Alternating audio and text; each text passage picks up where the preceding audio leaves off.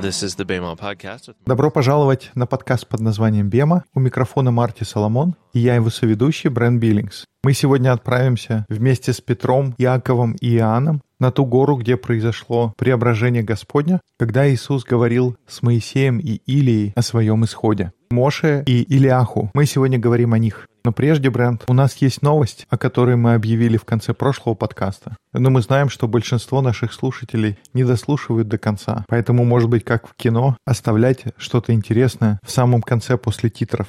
Точно как они делают в мультиках или в фильмах time. Um, but we have a new thing. We have a thing called the Bema Messenger. It is a newsletter, if you will. Итак, то, о чем мы хотели рассказать, это наша новая новостная рассылка. Она будет называться Bema Messenger. Это больше, чем просто новости. Но по своей сути это будет подписка на новости. У нас там будут истории из групп Бема по всему миру. Это здорово, когда можно поделиться этими уникальными рассказами, которые мы получаем. Может быть, кто-то захочет поделиться фотографиями. У нас также будет там календарь грядущих мероприятий, может быть, места, где можно нас встретить. Uh, opportunities to. What if we all started like? Here's a crazy idea. Is crazy. What if Ну, может быть, это безумная идея, но представьте, что все, кто слушают наш подкаст, смогут поучаствовать в чем-то значимом. Например, какая-то благотворительная акция, теплая одежда для обездоленных детей. Или каждый мог бы послужить бездомным в своей округе. Было бы хорошо применить на практике то, о чем мы говорим в части заботы о пришельце, сироте и вдове. Интересно подумать, если такое было бы возможно, когда у нас есть такая рассылка.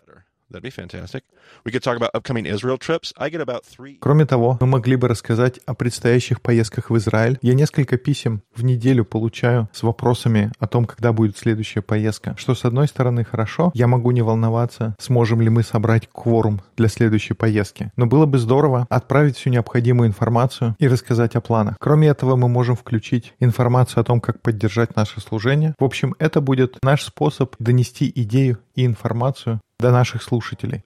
Обо всем этом мы будем рассказывать в Bema Messenger. Лучшие новости, на которые вы когда-либо подписывались. Вплоть до самой последней фразы я был полностью с тобой согласен.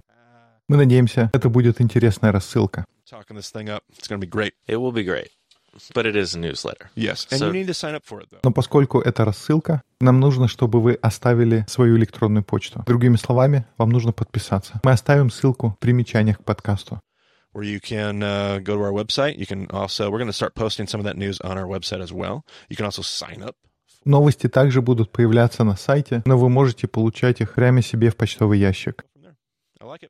Ну а нам нужно двигаться, потому что у нас сегодня амбициозные планы. Мы хотим прочитать всю 17 главу Евангелия от Матфея. По прошествии дней шести взял Иисус Петра, Иакова и Иоанна, брата его, и возвел их на гору высокую одних, и преобразился перед ними. И просияло лице его, как солнце. Одежды же его сделались белыми, как свет. И вот явились им Моисей и Илия, с ним беседующие. And Elijah talking with Jesus. Как уже понятно, сегодня мы обсуждаем историю преображения. И это довольно необычная история. Когда мы читаем Евангелие, как правило, в каждой истории есть урок, что-то, что можно извлечь для себя из учения Иисуса. Однако конкретно эта история может показаться необычной. Что такого в истории преображения, что я могу вынести для себя? Что мы можем извлечь из нее, кроме того, что просто признать то, что она произошла? На протяжении всего нашего увлекательного путешествия по Бема мы говорили, что все, что есть в тексте, оно там не просто так. Это не просто информация о событиях. И тогда вопрос, что кроется в этой истории. И в качестве предупреждения должен сказать, к концу этого эпизода у меня не будет всех деталей и всех ответов на вопросы. У меня есть несколько идей, но они еще не так полно проработаны, и я еще не до конца распутал эту историю. Let's deal with a couple questions right off the bat. First of all, which mountain? Tradition has this mountain taking place. This, Один из первых вопросов, на какой горе это все произошло. Согласно традиции, эту историю связывают с горой Фавор. И есть множество аргументов в пользу этой теории. Эта история происходит через шесть дней после событий в Кесарии Филипповой, поэтому шесть дней — это хорошее время, чтобы успеть дойти до этой горы. И в каком-то смысле гора Фавор может считаться подходящим местом для истории преображения Господня. I, I, I. Но я не соглашусь. Как мой раввин учил меня, я не думаю, что это фавор. Я думаю, что речь идет о горе Ермон. Гора Ермон находится сразу же за Кесарией Филипповой, то место, о котором мы говорили в нашем прошлом подкасте. На горе Ермон берет начало один из истоков реки Иордан. И сама Кесария Филиппова расположена прямо у основания этой горы Ермон. Hermon. Uh, Hermon, by the way, means holy mountain. It's Mount Mount Holiness, Mount the Holy Mount, the Holy Mountain. Кстати, в переводе Ермон означает «святая гора». И, кстати, все происходит спустя шесть дней. Им не нужно было шесть дней, чтобы дойти. Они уже там находились. Мы помним, что в Кесарии Филипповой произошло великое исповедание Петра. Так почему же здесь явно говорится про шесть дней, Брент? So why six days later, Brent? Would this have something to do with Может, это вопрос ритуальной чистоты? Там как-то запутано. Что-то требует, чтобы человек очищался через семь дней. Что-то, может быть, происходит быстрее. shorter amounts of time, right? Uh huh. Absolutely. Yep. And we see. Мы видели эти примеры раньше. После того, как Иисус прикасается к прокаженным, Он заходит в Иерусалим только через шесть дней. Но где еще мы встречаем упоминание шести дней? About six days. It could be in the text, which brings up the ha- brings up my second. Может быть, это есть в тексте? Let's see here. Uh, Let's talk about seven aspects of this story. Okay. Number one, there's a high mountain. Number two, there are three people that are taken up the mountain with the leader. Как ты помнишь, Брент, была ли когда-то раньше история, которая включала следующие семь аспектов? Во-первых, это должна быть высокая гора. Второе, на гору поднимается лидер и три самых приближенных к нему людей. Облако покрывает гору. Нам говорят, что на горе есть слава, и внешний вид лидера меняется. Затем слава располагается на горе, еврейское слово «щекан». Эта история происходит через шесть дней, и мы слышим, как Бог говорит. Days. And God speaks. В этой истории семь ключевых моментов, и ты думаешь, Брент, что-то подобное происходило раньше? Погоди-ка, я запутался. Не звучит ли это как Моисей, который получил 10 заповедей на горе Синай? The Ten Commandments. Excellent. So let's let's go back to Mount Sinai. Давай посмотрим, что произошло на горе Синай. Была ли там гора? In Mount Sinai, Brent. Uh, I would think Mount Sinai is. Я думаю, Синай — это даже буквально переводится как «высокая гора». Uh, Что насчет троих, отправляющихся с лидером? С Моисеем поднялись Аарон, Иисус Навин, Ор. Там были эти трое. Как насчет облака, покрывающего гору? Облако покрыло гору Синай. Была ли слава на этой горе? Определенно. Изменился ли внешний вид Моисея? Конечно. Говорится, что лицо Моисея сияло от славы, которая была на горе. И слава, как говорится, она шакан, она расположилась на этой горе. И если посмотреть, все события на Синае, они происходят через шесть дней. И, конечно, там есть тот момент, что Бог говорит. And of course, God speaks. So this is, without a doubt, as you're reading this story from a Jewish perspective with a Jewish ear, this is Поэтому, несомненно, с иудейской точки зрения, здесь у нас есть повторение истории на горе Синай. И детали соответствуют тому, что произошло, когда Моисей поднялся на гору. Поэтому давай читать дальше. «При сём Петр сказал Иисусу, «Господи, хорошо нам здесь быть. Если хочешь, сделаем здесь три кущи. Тебе одну, и Моисею одну, и одну Илии». For Elijah. absolutely here's Peter jumping in, right? Ну и, конечно же, здесь встревает Петр. Очень часто в этой истории люди склонны критиковать и высмеивать Петра за его импульсивность и глупости, которые он говорит, не думая о последствиях. Очень часто мы именно подчеркиваем этот момент. Снова и снова на разных уроках и проповедях мы говорим о том, что Петр такой неуклюжий, глупый парень, который не знает, что сказать, и поэтому болтает бессмыслицу. Однако, может быть, здесь происходит что-то другое. Может быть, вся ирония в том, что Петр гораздо лучше знает и понимает текст, чем мы. После того, что происходит на Синай Бренд, какое важное событие в книге «Исход». История про золотого тельца Это происходит в процессе того, как Моисей получает заповеди. Но какая следующая большая тема в исходе? Это случайно не указание о том, как строить скинию? Ну-ка подожди, а что Петр собирался сделать? Он хотел сделать кущи, или в другом переводе шатер. А скиния, ее другое название, это шатер собрания. То есть то, что предлагает Петр, он предлагает построить скини. И мы не могли провести эти параллели, потому что мы не понимали, что это намек на историю, произошедшую на Синае. Мы часто думаем, ну, глупый Петр, говорит чего-то, сам не понимает что. Из этого я думаю, может быть, Петр будет стоять у ворот рая. Об этом, конечно, в Библии не написано. Но, может быть, он стоит там и встречает каждого пастора, который выставлял его в дурацком свете. Он ему говорит, не волнуйся, ты войдешь, ну давай-ка мы с тобой тобой пройдемся и приватно поговорим кое о чем. Такий Петр вышибала проповедников. Давай подходи, я и тебе кущу построю. И мы смеемся над Петром. И многие даже думают, что Петр перебивает Петра, вмешивается и говорит, Петр, замолчи, давай лучше я скажу. Но вообще, наверное, правильно подумать, что Петр пять раз подумает, прежде чем откроет рот. Они поднимаются на гору. Картинка уже складывается у него в голове. Прошло шесть дней после этого ужасного момента, когда он отчитывал своего равина. У него было достаточно времени, чтобы поразмыслить, и он очень аккуратно будет думать, что говорить дальше. Ему больше таких казусов не нужно. Absolutely.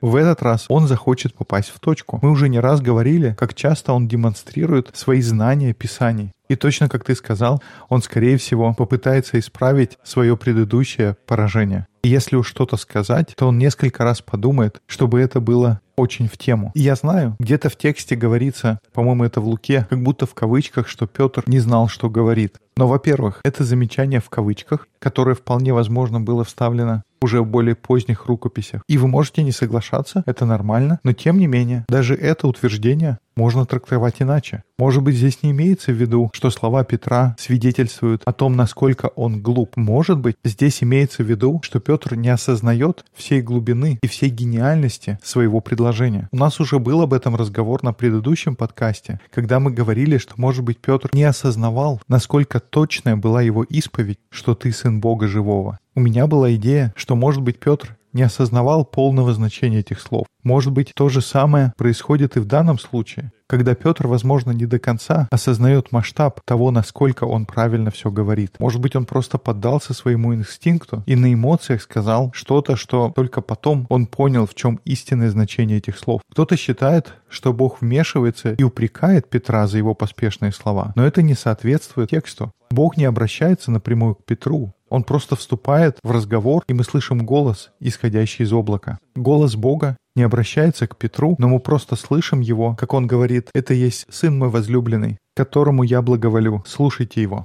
И многие из нас не обращают внимания, что в этом высказывании Бог цитирует все три части его книги. И в те времена было равинское учение, своего рода легенда, или мидраж, где говорилось, что один из признаков, как узнать Мессию, это то, что все три части Танаха будут свидетельствовать о нем. Все три части Танаха говорят о Мессии, потому что они работают как одно целое. И теперь какие это три части, Бренд? Т — это Тора, Н — Невиим и К — Ктувим. Тора включает в себя первые пять книг, которые мы знаем как книги Моисея. Невиим — это пророки, и Ктувим — Писание. Все верно. Итак, Танах — это Тора, Невиим и Ктувим. Книги Моисея, пророки и Писания. Это три раздела еврейских писаний. И здесь мы видим, как Бог говорит, «Вот сын мой возлюбленный, которому я благоволю, слушайте его». I didn't even read that one yet. Oh, you haven't? No, Well, it was the next verse. How dare I jump ahead? Well, because I think what you were referencing, I think this is Я, кстати, эту часть еще не прочел. Ой, правда, что это я забегаю вперед? Пятый стих. «Когда он еще говорил, все облако светлое осенило их, и все глаз из облака, глаголющий. Все есть сын мой возлюбленный, в котором мое благоволение. Его слушайте». В этом отрывке Бог цитирует все три раздела своей книги. И первая его фраза — «Это мой сын». Это фраза из второго псалма. Брент, прочти его. Псалом 2, стих 7. «Возвещу определение. Господь сказал мне, ты сын мой, я ныне родил тебя». И псалмы — это какая часть Торы? Это Ктувим. Итак, Ктувим есть. Это фраза «Вот сын мой». Дальше идет «возлюбленный, которому я благоволю» или «в котором мое благоволение». Ты мог бы прочесть отрывок из 42 главы Исаии. «Вот отрок, которого я держу за руку, избранный мой, которому благоволит душа моя. Положу дух мой на него и возвестит народам суд». To the nations. So we had Ketuvim. What is that one? That's the Nevi'im. Итак, Ктувим у нас есть. Исайя — это какая часть? Навиим, пророки. И теперь мы ждем, что будет отрывок из Торы. Брент, прочти, пожалуйста, Второзаконие, 18 главу. Стих 15. «Пророка из среды тебя, из братьев твоих, как меня, возвигнет тебе Господь Бог твой, его слушайте». You must listen to him. Это отрывок о том, что будет такой же пророк, как Моисей. В еврейском понимании этот отрывок говорил о Мессии, о помазаннике, об образе второго Моисея. Итак, мы видим, что Бог цитирует все три части своей книги. Он цитирует Писание, это мой сын. Он цитирует пророков, к которому я благоволю. И он цитирует книги Моисея, где он говорит «слушайтесь его». Такое чувство, что здесь Бог не укоряет Петра. Петр связал то, что происходит, с тем, что было в исходе, и он предложил построить скинию, и Бог присоединяется и только подтверждает его слова.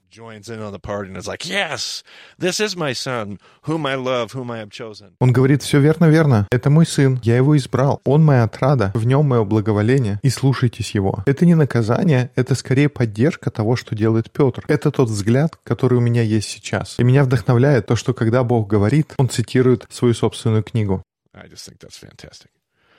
So this story makes a point of telling us that when Jesus is seen hanging out on the mountain with Moses and Elijah. By the way, Итак, момент этой истории — то, что Иисус находится на горе с Моисеем и Илией. И, кстати говоря, еще одна связь с историей на Синае. Если почитать Евангелие от Луки и посмотреть, какие слова он там использует, там написано, что Моисей и Илия говорят с Иисусом о его исходе. И это удивительно, что он выбирает именно это слово для того, чтобы написать. Если кто-то слушал мое введение, у меня там был намек на это. So um, this story makes a point of telling us that Jesus is seen hanging out on the mountain with Elijah, Eliyahu, and Moshe. What's interesting about that is there are lots of stories in the Midrash about Messiah and Elijah. Итак, Моисей на горе говорит с Моше и Элияху. И что интересно, Мидраш часто говорит про Мессию и Илью. Есть истории про Мессию и Моисея. Однако, Брент, есть всего две истории, где все они вместе втроем. Одна из историй — это то, что мы читаем в Евангелиях в Новом Завете.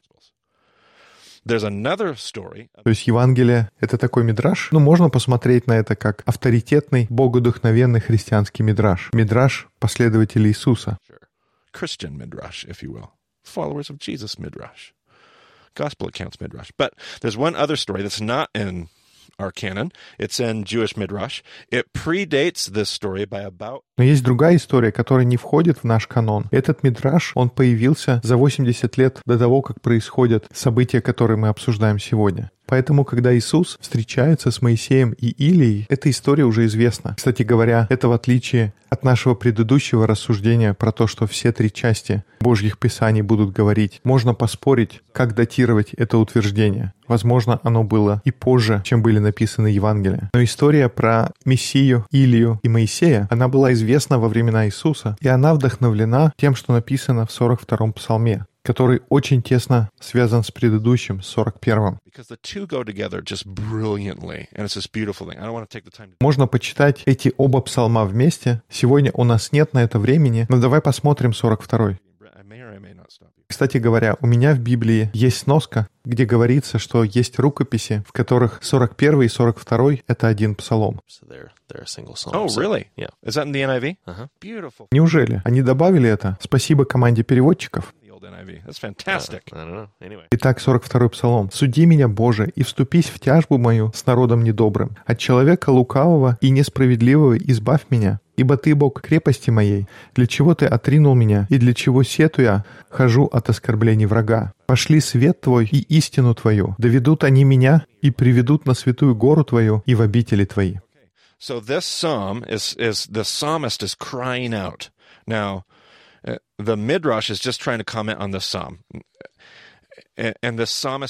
В этом псалме автор сетует и взывает о помощи. И Мидраш, он дает комментарий к этому псалму. Псалмопевец говорит о защите. Он угнетен и находится в беде. Он взывает к Богу о своем спасении, и он молит Бога о помощи. Он говорит, «Боже, пошли мне Твой свет и Твою истину».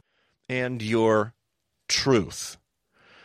Now, the midrash goes on to say, well, we know И далее Мидраш говорит, мы знаем, кто воплощает истину, кто этот ветхозаветный персонаж, который известен своим огненным характером, своей хуцпой, своей ярой любовью к истине. Звучит очень похоже на Илью. Elijah, it seems like. Elijah. By the way, who was the one that gave us truth? И, кстати говоря, кто был тот, кто дал истину? Это вопрос с подвохом. Согласен, но если говорить о ветхозаветной версии, тогда, я думаю, это будет Моисей, который дал Тору. И поэтому этот мидраж говорит, ну мы знаем, кто имеется в виду, когда говорят истина. Истина — это Моисей. Истина — это Илия. Это то, кого нам нужно ждать, когда придет Мессия. Мы ждем второго Моисея, и мы ждем прихода Илии. Elijah? right? So, so when the psalmist cries out for truth, what the psalmist is really crying out for is this, is this deliverance. This, but, but the, but the, the psalmist also cries out for what, Brent? Not just truth, but Uh, what is- И поэтому, когда автор псалма просит послать истину, он просит об освобождении. Но он просит не только «пошли мне твою истину», но он также просит послать твой свет. And then it says, let them lead me. Okay, so asking for light, you read, right? Asking for light and for truth.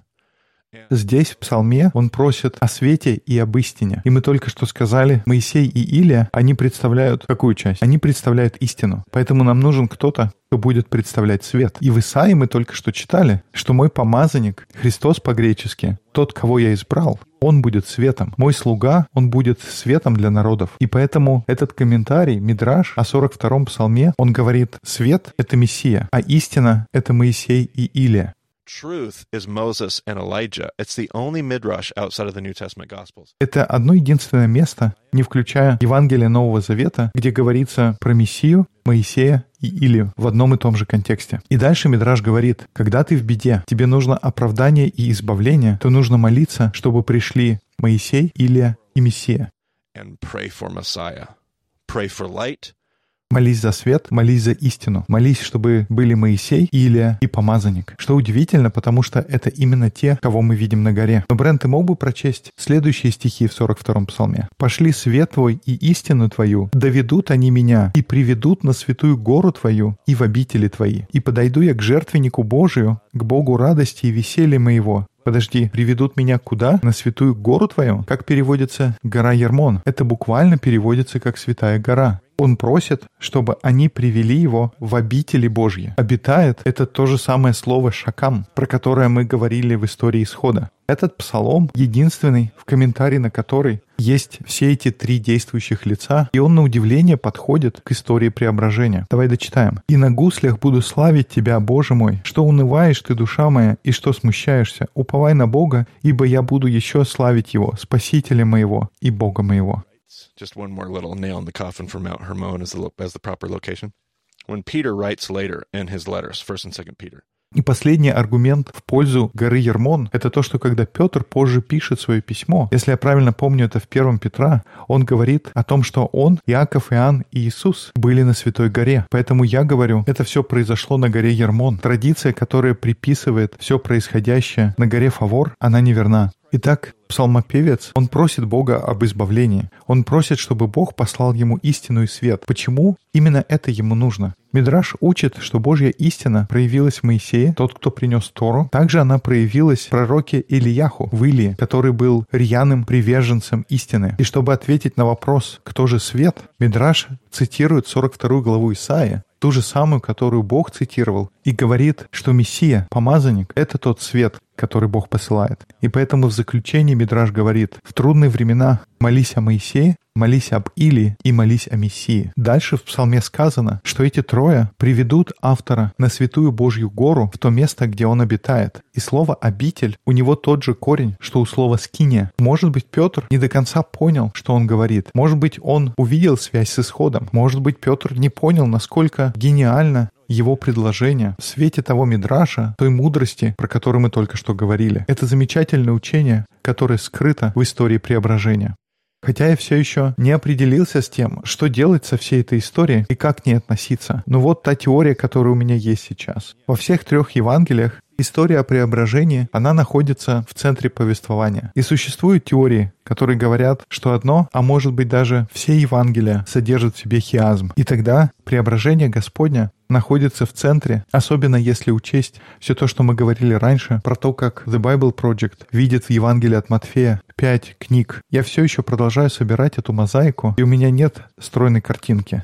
But um, it, could be. Now, one of the things that we see here is it's almost like on the first half of this chiasm, Но если взять предположение о хиазме, в первой половине его, что в Матфея, что в Марка, что у Луки, Иисус учит своих учеников по аналогии с первой частью Торы, Он объясняет им, что это такое за партнерство. Вот что вам нужно выучить. У них только что был наглядный урок, где Он говорил, «Я пришел, в том числе и для язычников». Помните, о закваске фарисейской. И затем после преображения тональность меняется. Иисус устремляется, в одном из Евангелий прямо так и сказано, он теперь думает только об Иерусалиме. Тональность и темп полностью меняется после преображения. До этого фокус был на том, чтобы учить, передавать, доносить урок. Они кормили пять тысяч людей, четыре тысячи. «Я дам вам закон, и вы раздадите его другим людям». И после преображения он говорит, пришло время прожить то, о чем мы говорили. И я иду в Иерусалим, чтобы умереть. Это когда Иисус начинает говорить о своей смерти. Такое ощущение, что преображение — это такое ключевое событие, которое определяет дальнейшее развитие событий.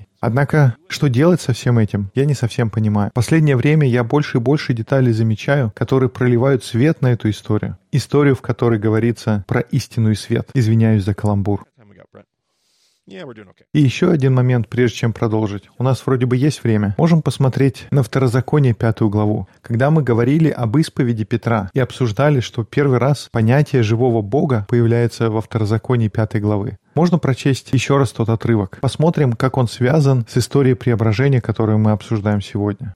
And watch what happens. Listen to this. «Сии слова изрек Господь всему собранию вашему на горе и среды огня, облака и мрака». Ну-ка, секундочку. С какой историей мы связывали преображение? Точно с этой, верно? Так, продолжаем читать. «И более не говорил, и написал их на двух каменных скрижалях, и дал их мне. Когда вы услышали глаз из среды мрака, и гора горела огнем, и вы подошли ко мне, все начальники колен ваших и старейшины ваши, и сказали, «Вот, показал нам Господь Бог наш славу свою и величие свое, и глаз его слышали мы из среды огня. Сегодня видели мы, что Бог говорит с человеком, и сей остается жив. Но теперь для чего нам умирать? Ибо великий огонь сей пожрет нас. Если мы еще услышим глаз Господа, Бога нашего, то умрем. Ибо есть ли какая плоть, которая слышала бы глаз Бога живого, говорящего из среды огня, как мы, и осталась жива? Приступи ты и слушай все, что скажет тебе Господь Бог наш, и ты пересказывай нам все, что будет говорить тебе Господь Бог наш, и мы будем слушать и исполнять. Это точно, что Бог сказал. Слушайтесь Его. Ты мог бы прочесть остальную часть, Брент? «И Господь услышал слова ваши, как вы разговаривали со мной, и сказал мне Господь, слышал я слова народа сего, которые они говорили тебе. Все, что они говорили, хорошо. О, если бы сердце их было у них таково, чтобы бояться меня и соблюдать все заповеди мои во все дни, дабы хорошо было им и сынам их вовек. Пойди скажи им, возвратитесь в шатры свои, а ты здесь останься со мною, и я изреку тебе все заповеди и постановления и законы, которым ты должен научить их, чтобы они поступали на той земле, которую я даю им во владение. Смотрите, поступайте так, как повелел вам Господь Бог ваш. Не уклоняйтесь ни направо, ни налево. Ходите по тому пути, по которому повелел вам Господь Бог ваш, дабы вы были живы, и хорошо было вам, и прожили много времени на той земле, которую получите во владение. Возвратитесь в свои шатры. У меня такое чувство, что здесь что-то есть. Не просто так эти слова здесь. Но нам нужно закончить 17 главу, поэтому давай читать дальше. Там будут те стихи, из-за которых раньше я не читал в своем курсе Евангелие от Матфея стих за стихом. Обычно это место я пропускал. Итак, глаз из облака глаголящий. «Сей есть Сын мой возлюбленный, в котором мое благоволение, его слушайте». И, услышав, ученики пали на лица свои и очень испугались. Но Иисус, приступив, коснулся их и сказал, «Встаньте и не бойтесь». Возведя же очи свои, они никого не увидели, кроме одного Иисуса. И когда сходили они с горы, Иисус запретил им, говоря, «Никому не сказывайте о сем видении, доколе Сын Человеческий не воскреснет из мертвых». И спросили его ученики его, «Как же книжники говорят, что Илии надлежит прийти прежде?» Иисус сказал ему ответ, «Правда, Илия должен прийти прежде и устроить все. Но говорю вам, что Илия уже пришел, и не узнали его, а поступили с ним, как хотели. Так и Сын Человеческий пострадает от них». Тогда ученики поняли, что он говорил им об Иоанне Крестителе. Ученики поняли достаточно, чтобы связать Илью и Иоанна Крестителя. Мы спускаемся горы. Петр, Иаков Иоанн. Иисус, мы это понимаем. Ты Мессия, Сын живого Бога. И мы только что видели Илью. И я думаю, в этот момент, основываясь на том, что мы видим потом в Евангелиях, у них в голове все еще представление, что Мессия поведет за собой и возглавит революцию. Что-то похожее, как зелоты, которые побеждают Рим. Но Иисус как бы им говорит, нет, это не то, что произойдет. Они спрашивают Иисуса про Илию, и они поняли, что Илия — это был Иоанн Креститель. Но они до сих пор не представляют, каким образом наступит царство. Можно вопрос? Очевидно, зелоты — это была группа, которые хотели взять меч в свои руки и быть теми, которые сбросят правление римлян. Как другие группы представляли себе, что это произойдет. Просто доверялись то, что Бог это сделает каким-то образом. Да, я думаю, в основном фарисеи. Есеи, я бы их отнес к совершенно другой категории. Мы помним, что Иоанн Креститель сам был Есеем, и в их представлении Бог обеспечит приход царства. Он сделает так, что Рима не будет не через их меч, но благодаря их послушанию. И поэтому они поняли, кто помазанник, кто этот Мессия. И понятно, что среди его учеников были зелоты, которые рвались в бой. Но я думаю, в том числе и другие ученики. У них как бы был не мой вопрос. Мы понимаем, что ты Мессия, и мы ждем, что придет царство. And that part they don't get. Но Иисус продолжает им говорить, нет, это не моя цель. И так, может быть, не всю картину целиком, но какие-то части они стали понимать. Они поняли, что да, или уже был, это был Иоанн Креститель, но они все еще не понимают, каким именно образом наступит царство. Поэтому давай продолжать читать. Когда они пришли к народу, то подошел к нему человек и, преклоняя перед ним колени, сказал, «Господи, помилуй сына моего. Он в новолуние беснуется и тяжко страдает, ибо часто бросается в огонь и часто в воду. Я приводил его к ученикам твоим, и они не могли исцелить его. Иисус же, отвечая, сказал, «О, род неверный и развращенный». Вот какая у меня борьба с этими стихами. Помнишь, Брент, ты указал, что в истории про Синай есть глава, в которой люди начинают поклоняться золотому тельцу. И я размышлял, то, как Иисус говорит этому человеку, когда приводит мальчика, ну да, у учеников чего-то не получилось, но Иисус очень резко отвечает. Он называет их неверующим и порочным родом. Это странно. Как это понимать? Иисус спустился с горы в плохом настроении? Он не слабо так пообщался с Моисеем, с Илией. Там все было хорошо, а вот он спускается к простым людям, и там сплошная печалька. Он выглядит сердитым и злым. Но интересно, что он цитирует Моисея из Второзакония. В песне Моисея есть фраза, которая говорит о нечестивом, порочном и кривом роде. Это 32 глава, если вы будете смотреть. И мне было интересно посмотреть, что он говорит, что мальчик бросается в огонь и в воду. А ты помнишь, Брент, что произошло с золотым тельцом? Его бросили в огонь, а затем растерли в порошок и бросили в воду, чтобы пить. Я не стану делать никаких серьезных выводов, но я думаю, может быть, мы видим здесь ремес. Это укладывается в тот же самый порядок, который мы видели на Синае. Они спускаются с горы, и Иисус чем-то очень расстроен. Может быть, он видит идолопоклонство. Может быть, это то, с чем борются ученики, потому что у них не получается изгнать бесов. Давай почитаем дальше и посмотрим. «Доколе буду с вами, доколе буду терпеть вас, приведите его ко мне сюда». И запретил ему Иисус, и бес вышел из него, и отрок исцелился в тот час. Тогда ученики, приступив к Иисусу наедине, сказали, почему мы не могли изгнать его. Иисус же сказал им, по неверию вашему, Ибо истинно говорю вам, если вы будете иметь веру с горчичное зерно и скажете горе сей, перейди отсюда туда, и она перейдет, и ничего не будет невозможного для вас. В другом Евангелии Иисус добавляет, что такие бесы изгоняются только молитвой и постом. И нам кажется, что это какой-то шаблон. Мы хотим из этого сделать какую-то формулу с нашим западным менталитетом. Вы пытаетесь изгнать бесов, но они исходят только с молитвой и постом. И пост, он очень тесно связан с идеей скромности.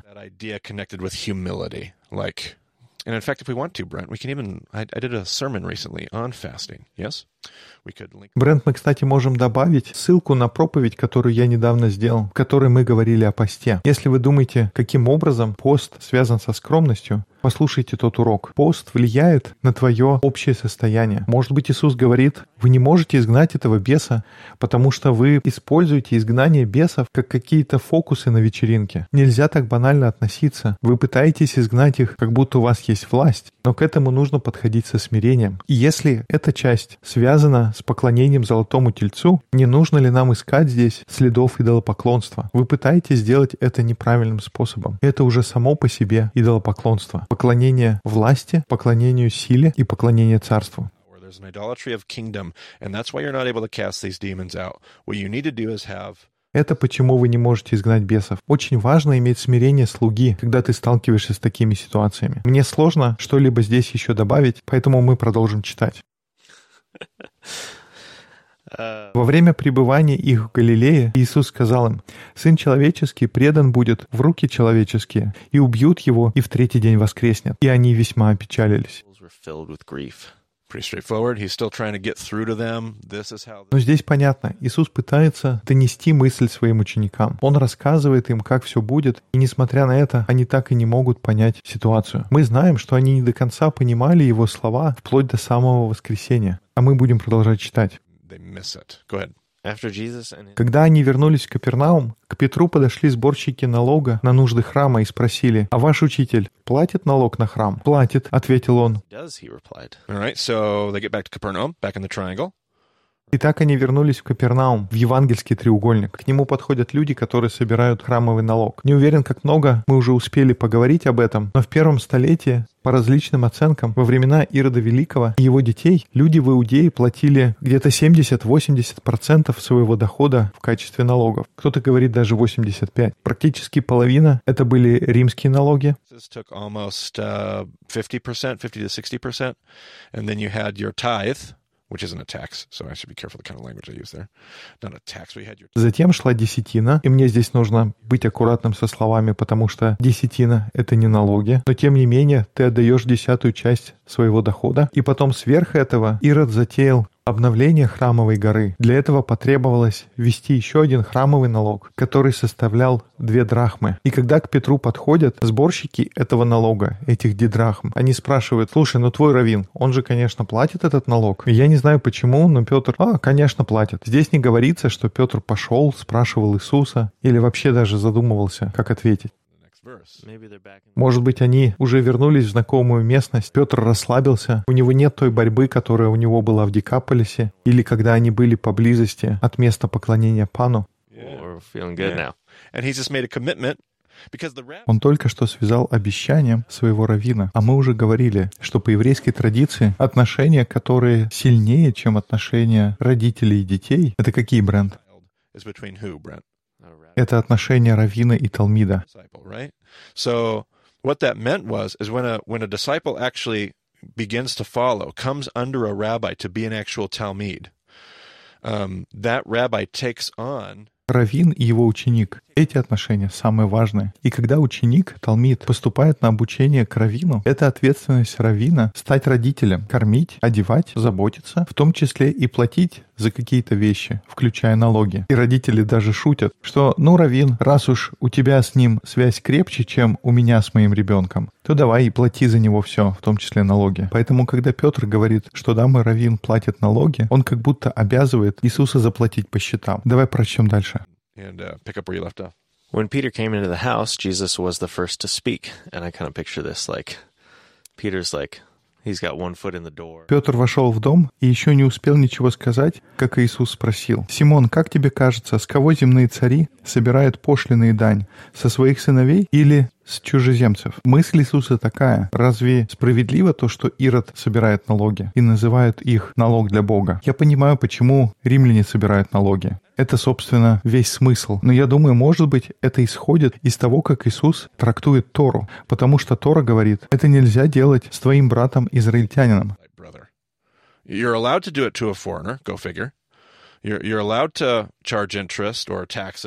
С чужеземца, пожалуйста, собирай сколько хочешь. Ты можешь давать им в рост и так далее. Но с израильтянами Тора говорит так не поступать. И я думаю, здесь Иисус говорит, что налог Ирода, он, так сказать, не библейский. Он противоречит Торе. И поэтому Иисус ему задает такой вопрос. И я думаю, в этот момент Петр, как он быстро ответил сборщикам налога, точно так же отвечает Иисусу. Чужеземцев, ответил Петр. Значит, сыновья свободны, заключил Иисус. Но чтобы нам никого не обидеть, пойди к озеру, забрось удочку, вытащи первую рыбу, что попадется на крючок, открой ей рот, и там ты найдешь монету, достоинством в четыре драхмы. Возьми ее и заплати за меня и за себя. И вот здесь еще один стих, из-за которого я никогда раньше не делал свои уроки стих за стихом. Я еще не знаю, как нужно понимать эти стихи. Дорогие слушатели, если у вас есть идея, напишите мне. Потому что это такая странная концепция. Ой, нам нужно заплатить налоги. И тогда, Петр, пойди закинь удочку, и в первой попавшейся рыбе будет монета. Это очень нелогично. И в тексте должен быть ремес, который помог бы нам увидеть что-то в тексте. Но я его еще не нашел. Поэтому у меня не будет хороших комментариев. gotta be. Now, here is one last closing thought so we can be done with this podcast today. I think this is one spot where we have evidence of the age of Peter and the age У меня будет одно финальное замечание перед тем, как мы закончим сегодняшний подкаст. Я думаю, это один из отрывков, из которых мы можем судить о возрасте Петра и других учеников. Потому что за кого Иисус говорит, что нужно заплатить налог? За Петра и за себя. А как насчет остальных 11 учеников? Иисус отвечает за них? Да, он отвечает, но он платит налог только за двоих. Если я правильно помню, храмовый налог нужно было платить, начиная с 18 лет. Я искал в своих заметках, точно ли это с 18 или с 21, но, может быть, я путаю что-то с какими-то цифрами, которые актуальны для нашего мира. Но то, что Иисус отвечает за уплату храмового налога за всех учеников, и Он платит только за двоих, это означает, что все остальные моложе возраста, установленного для уплаты налога. Здесь это означает, что Петр, за которого нужно платить налог, он старше этого возраста, и, видимо, он старше всех остальных учеников. Возможно, Петру больше 18 или даже 21 года, если я правильно помню свои цифры. И тогда остальные ученики, они моложе, чем вот этот возраст. И этот факт, что ученики, скорее всего, очень молодые, многие воспринимают как что-то сногсшибательное. Обычно, когда мы думаем об учениках, мы себе представляем группу мужчин среднего возраста, которые идут за Иисусом. Но такое представление, основанное на традиционном искусстве и культуре, оно не является исторически точным и культурно обоснованным. И эта мысль, что ученики, скорее всего, были очень молодыми, это новая концепция, которую некоторым людям трудно принять. Однако в этом стихе мы видим намек, подтверждающий эту идею. Но на этом это все, что я хотел сказать на сегодня, Брент. У нас получилось многое обсудить, но у нас еще много материала до конца третьей сессии. Надеюсь, то, о чем мы сегодня говорили, произвело впечатление на наших слушателей, и они поделятся с нами своими соображениями. Марти можно найти в Твиттере, как Марти Соломон, меня, как я, IBCB. Подписывайтесь на нашу рассылку Бема Messenger. О, кстати, Брент, мы же хотели под конец что-то крутое рассказать. Чем бы нам таким поделиться? Брент, как твое полное имя? Брент Чарльз, а мое Марти Энтони. Что скажешь? Это достаточно интересно. Те, кто дослушал до конца нашего подкаста, у них теперь есть эта информация. И на самом деле правда. Спасибо, что вы слушаете подкаст под названием Бема. До скорых встреч в эфире. Talk to you again soon.